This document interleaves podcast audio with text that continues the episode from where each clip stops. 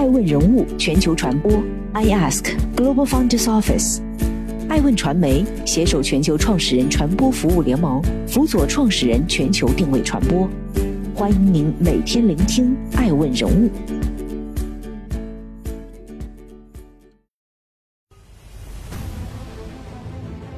市场火爆，硝烟不断，社区团购为何难以盈利？我们不盈利的最主要原因，并不是因为这个模式不能盈利，而是被那几个巨头打的。资本打架、烧钱抢菜，是跟风盲从，还是行业使然？这个行业在二零一八年的时候啊，大概还有两千多家创业公司，那现在硕果仅存的可能只有两三家。如果我们不去这样去竞争的话，可能最后这个行业就什么都没了。屡被整顿，多方入局，进入淘汰赛的社区团购将何去何从？我觉得，其实，在社区团购的这一场战役之后呢，我觉得这个这个世界上就没有电商这个词了。爱问人物哈佛中国特辑二零二一，我们带着疑问对话实惠团创始人陈颖，揭秘社区新零售平台背后的资本故事。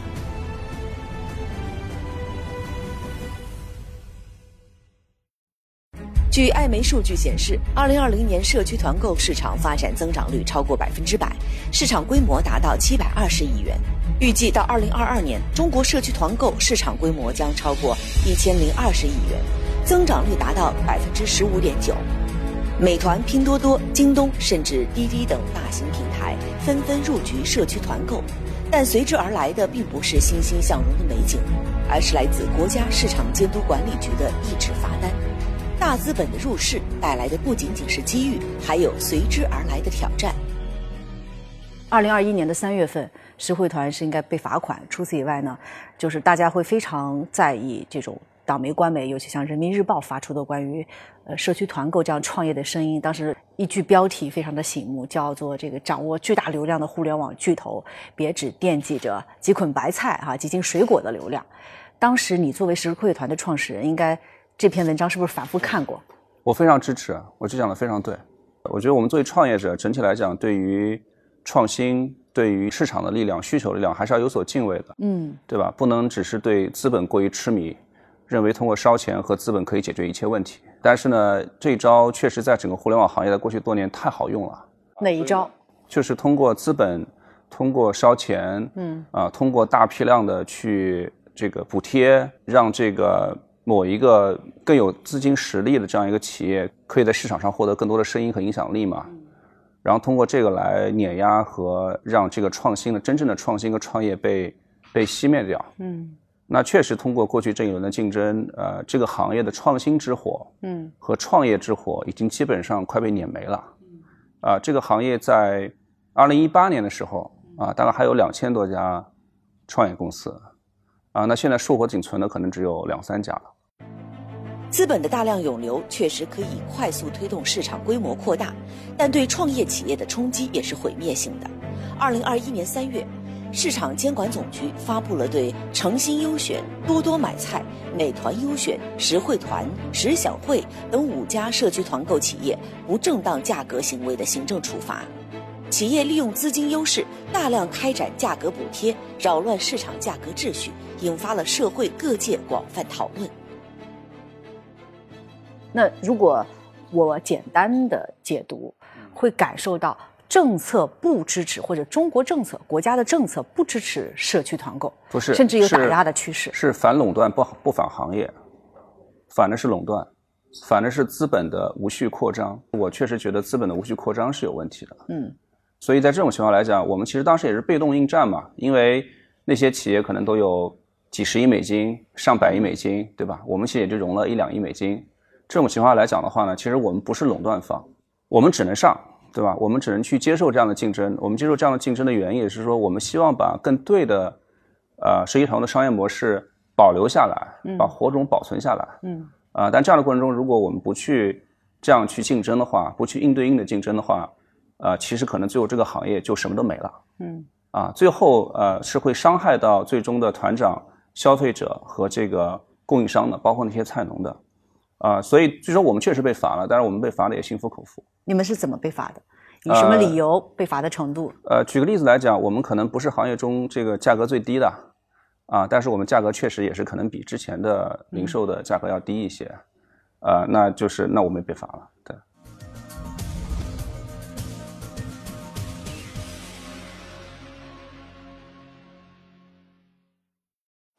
一个创业企业，你有动摇过吗？呃，想放弃。就创业不是我的初衷。嗯。啊，我的初衷是为了做事情。嗯。啊，创业只是为了做事情的一个手段。嗯。啊，那既然是为了做事情，那对于我们整个团队来讲，其实本质来讲也不是在抢占某一个风口。我希望去做农村电商，希望去做普惠零售啊，希望去呃为这个更多的人做一些事情。农村电商是创始人陈颖一直想要做的事儿。二零一二年，陈颖从哈佛商学院毕业，便一头扎进苏北农村，开始做扶贫性质的创业。经过在农村的亲身体验和多方观察，陈颖最终将目光锁定在农村很难见到的商品上，通过好物吸引用户，吸引小店店主加盟，通过在农村的熟人信任关系来推广商品，获得收益。然而，当时这种新型的零售模式并没有获得太多资本的青睐，只是说当时这个事情太早了啊，所以呢，这个啊资本其实并不看好。我们在二零二零年的上半年证明了我们可以把生鲜以相对比较好的品质和非常好的价格，呃，直接送到乡镇农村之后，而且是以一种相对可持续发展的一种形式送到农村之后，那这个行业才真正的被美团、被拼多多、被这些大的企业盯上。从二零二零年开始，在不到一年的时间里，互联网巨头文德风口，派出精兵强将，相继入局社区团购，开启了一场千团大战。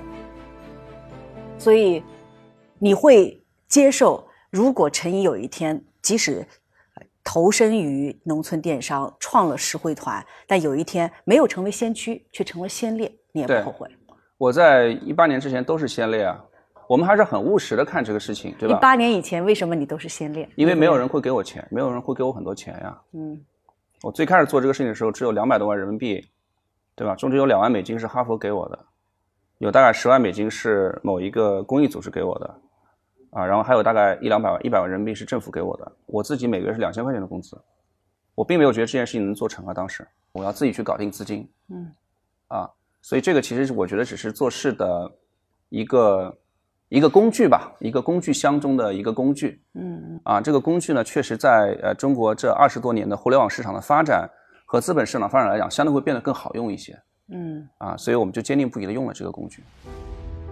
二零一八年六月成立的实惠团，现已服务全国二十五个省份，产品用户覆盖两千多个城市或者县区。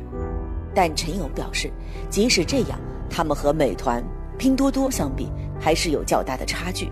身在社区团购的一线，陈勇能深刻的体会到资本的力量，甚至偶尔也会惧怕这种力量。我自己觉得，我们不应该完全痴迷资本的原因。嗯，资本可能一段时间之内可以把，呃，一些一些创新或者一些小企业给碾没了，但是它并不能解决最核心的问题。嗯，嗯，因为往往对资本痴迷的组织，往往就会对创新没有那么关注。嗯，实惠团已经找到了解决方法。我们在路上。啊，我们并不能说完全找到了解，那是什么呢？我觉得有几个层面吧。我觉得一个是在一个是在组织层面，嗯，呃，我们还是要更多的去在这个时代去通过一些呃就是生态的一些做法啊来实现这个来实现发展。资本不能解决最核心的问题，要创造一个大而美的企业，仍然道阻且艰。在产业规模高速迭代的今天。如何抓住产业的本质，才是每一个创业者的必修课。很有意思的是哈，我发现，从一二年你开始创业，其实创业的主体一直是同一个。或者我能问你转了多少次型了吗？我们其实做的事情呢，一直还是围绕着怎么让，呃，农村电商的模式可以解决它的这个效率瓶颈在展开的。嗯。因为整个这个模式里面来讲的话，其实就两块东西。嗯。一块东西是营销成本的降低。所以我们其实是国内使用微信群去做营销的最早的一批人，嗯，啊，所以就是我们之前的这个是现成的团购模式，然后第二个就是怎么样通过物流和供应链的创新去降低物流成本，嗯，啊，所以这个就是我们第二段的这个这个这个创新，嗯，然后呢，随着整个中国基础设施的变化和成熟，然后呢，梆的一声就就诞生了这个这个集众家之所长的这样一个一个更加优越的模式，嗯。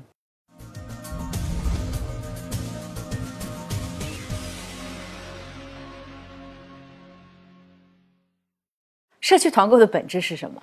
本团购的本质是零售的呃产业互联网，不是电商吗？呃，我觉得它是电商的下一个阶段，是整个零售的产业互联网。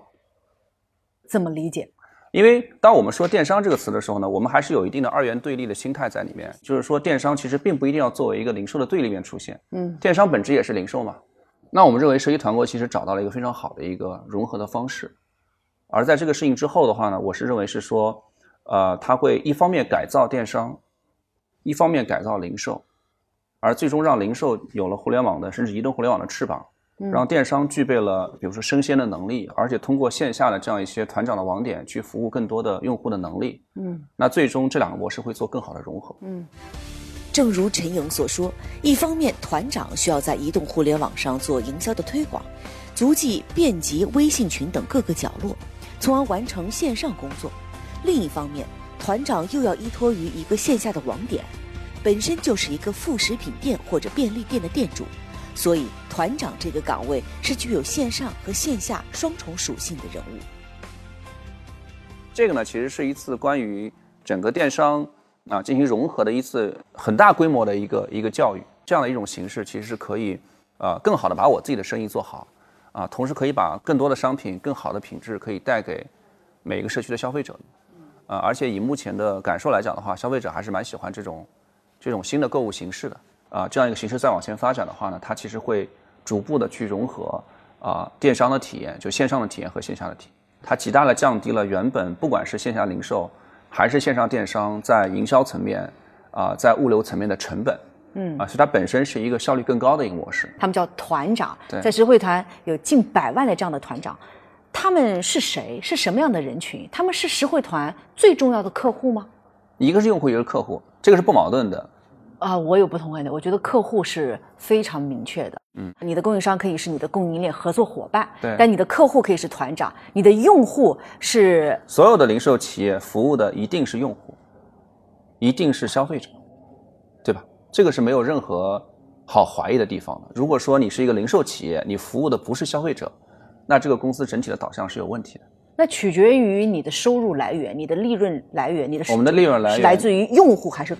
你的团长客户啊，对，对于平台来讲，我们的我们真正的收入来源其实来自于供应商呀，对吧？是因为供供应商在我们这儿，我们给他提供了两个服务，一个服务是说我帮你找到了用户，对吧？我帮你找到了消费者，对吧？我做了这样一个跟淘宝还拼多多一样的，我们叫人货匹配的服务。品牌第二个客户，第二个对吧？我同时帮供应商做了履约，对吧？我帮助他把他的货通过我的仓配体系，通过我的团长履约送到了用户手上。嗯。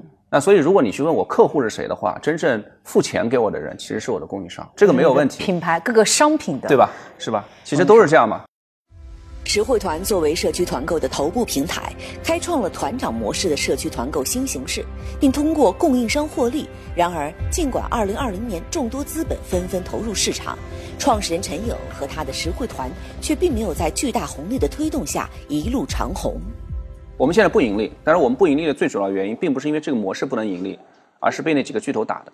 我们作为一家企业，虽然说被政府罚了，但是我们是一个盈利的很健康的模式。但当这些人进来之后，用资本狂砸的时候，我们自己也不得不降低二十多个点，是因为他们比我们还要低。他们用补贴的方式，你也亏钱。所以很多行业亏钱呢，并不代表这个模式不好，这个模式不好，他们不会进来的，而是竞争。嗯。而在这种竞争面前，我们作为一个创业公司，我们只能迎难而上。嗯。因为我们要保留这个模式。它好的样子。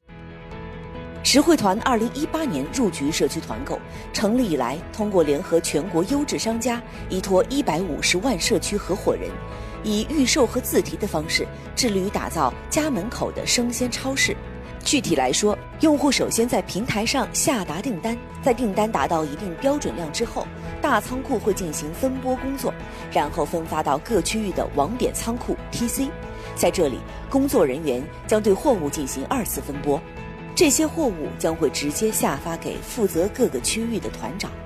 此时，团长在一番检查并保证品质的情况下，通知消费者来取货。自此，新鲜的商品便成功的送达到了消费者手上。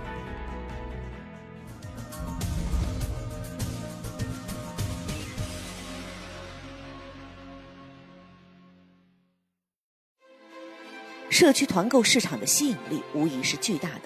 二零二零年下半年，阿里巴巴、京东、美团、拼多多、沃尔玛、百果园等纷纷入局。据网经社电数宝电商大数据库显示，从二零一九年一月到二零二零年十一月二十六日，国内社区团购类电商领域共发生二十六起投融资事件，共计融资超过一百一十七亿元。我们拿的钱是行业最少的。陈颖非常斩钉截铁地说：“我们拿的钱是行业最少的，我们是离资本就是活下来的企业，就是目前活下来活得还可以的企业里面拿的钱最少的。”哎，大家可能看不到哈，我手上是艾问人物节目组准备的一个实惠团的这个股东资本清单，好长，而且非常的耀眼，全是明星，阿里巴巴这个有鼎晖，有中金，有启明，有纪元，有愉悦，有英策，呃，这么多明星股东，为什么你会成为活下来中？社区团购中拿钱最少的是你有意为之呢，啊，还是市市场？呃，因为其实实惠团一直都在打蜜蜂局。蜜蜂局。对，嗯，啊，因为我们在真正进入这个行业的时候，这个行业已经有两千家创业者，呃，而且我们也不是最大的，啊，我们也不是资源最丰富的，啊，那个时候已经有远远比我们大，或者提前两年比我们做的企业，但是从整体的这个资金的资源上来讲的话呢，啊，我们确实是不如那些巨头，我们要差很远很远。社区团购大火，巨额资本快速涌入。二零二零年，腾讯、京东、押宝、兴盛、优选分别投入八亿美元和七亿美元，同城生活则由同城资本领投。二零二零年一共拿下两亿多美元融资。实惠团虽然是行业内拿钱较少的，但也前后进行了七轮融资，金额高达十二点一五亿。然而，资本的入局在推动行业发展的同时，也让社区团购的利益架构和行业格局更加扑朔迷离。在你盘点这个江湖中，现在竞争到什么程度了？谁是巨头啊？谁是后起之秀？其实，呃，这场这场竞争呢，跟之前的中国这二十年的互联网发展中有一个很大的区别，是因为之前的每一场新的创新出来之后的竞争，其实都是由创业公司在主导。现在的格局是什么样？最大的是谁？大概多少市场份额？呃，我觉得团在哪里？对，目前是美团和拼多多是要大一些啊，他们大概的整个的规模是我们的一点五倍。嗯，然后我们跟兴盛基本上差不多大。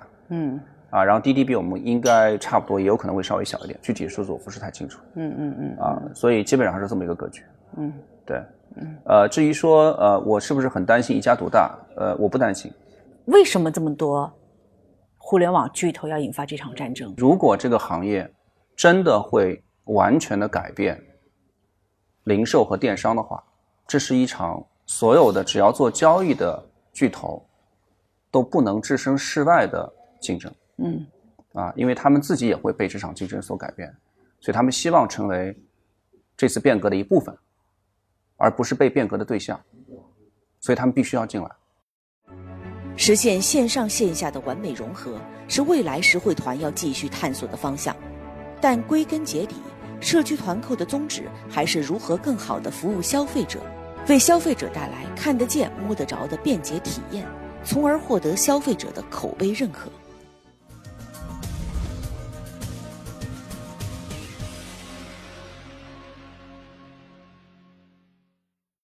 那一个完全成熟的社区团购是什么样子？它会影响我们这样的消费者？它会如何影响我们普通消费者的生活呢？呃，我觉得第一，东西会更便宜，啊，然后第二的话呢，下沉市场的生鲜的品质和选择会变得更好，啊，然后第三的话呢，在呃也是下沉市场吧，你整体的这个买东西的这个方便度会提高，嗯，啊，然后第四的话呢，就是你的这个整体的选择的丰富度，这也是主要面对下沉市场啊，会变得非常的宽，嗯，啊，我觉得这些是它的这个。会带来的一些东西，嗯啊，当然对于呃创业者来讲，呃，我觉得很难谈什么叫成熟或者完美，因为它其实还是在不断的变化和变革之中。我不认为社区团购是一个凭空出世、没有原本的传承和土壤的模式。那社区团购传承了什么？我告诉你，就是我之前自己曾经花了很多时间去研究和致力于贡献的农村金融和小额贷款的模式。农村金融和小额贷款，我告诉你为什么。嗯，呃，其实最开始的模式也是这么设计的，是因为在农村金融和小额贷款模式里面，其实就是通过信任的价值，去降低了滴滴的成本。啊，降低了我去进行这样一个贷款需求者的信用评估的成本，这么去理解，嗯对吧？那信任价值有很多种方式，比如说通过对吧，尤努斯的五互联网，我让一个社区中的五个人结成一个联合体，所以呢，大家如果都担保他，我就不用对他去进行信用评估，我直接可以把钱借给他了。那这些形式都是把大家认为习以为常的，像水一样哪儿都有的社区和社交的信任，啊，把它真正的价值化了。而降低了原本在农村金融模式里面的成本。如果不降低这个成本，农村金融是做不了的，因为它的额度很小，它的它的信用的评估成本也很高。多年扎根广大农村的经验，给陈颖创立和规划实惠团的模式提供了很多借鉴。随着社会基础设施的完善和消费者认知水平的提升，如今越来越多的社区团购企业开始效仿实惠团的模式，布局广大的下沉市场。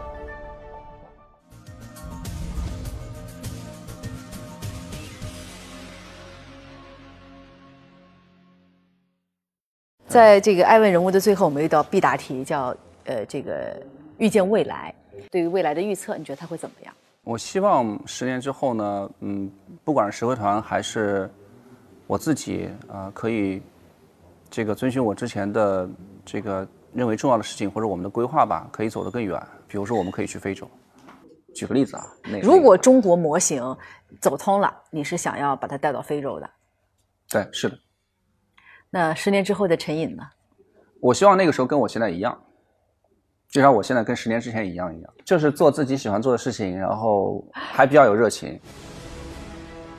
陈颖认为，在社交新零售逐步成为主流商业形态的过程中，还需要解决很多的问题，而这些问题并不是一家公司可以做到的。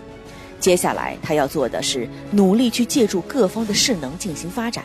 同时不忘初心，在乘风而起的同时，更好的赋能广大下沉市场，助力中国农村地区的不断发展。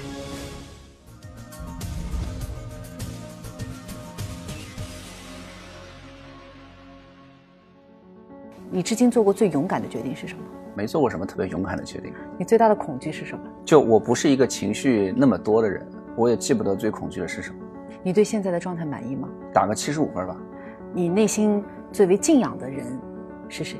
我还是比较尊敬能做出不同选择的创业者的，啊，所以，我对于像乔布斯和伊隆马斯克这样的创业者还是非常尊敬的。如果回到二零二一二年，当你走出哈佛的校门，你还会选择创业吗？对，我会。还会创业你现在的这个方向，致力于解决农村问题吗？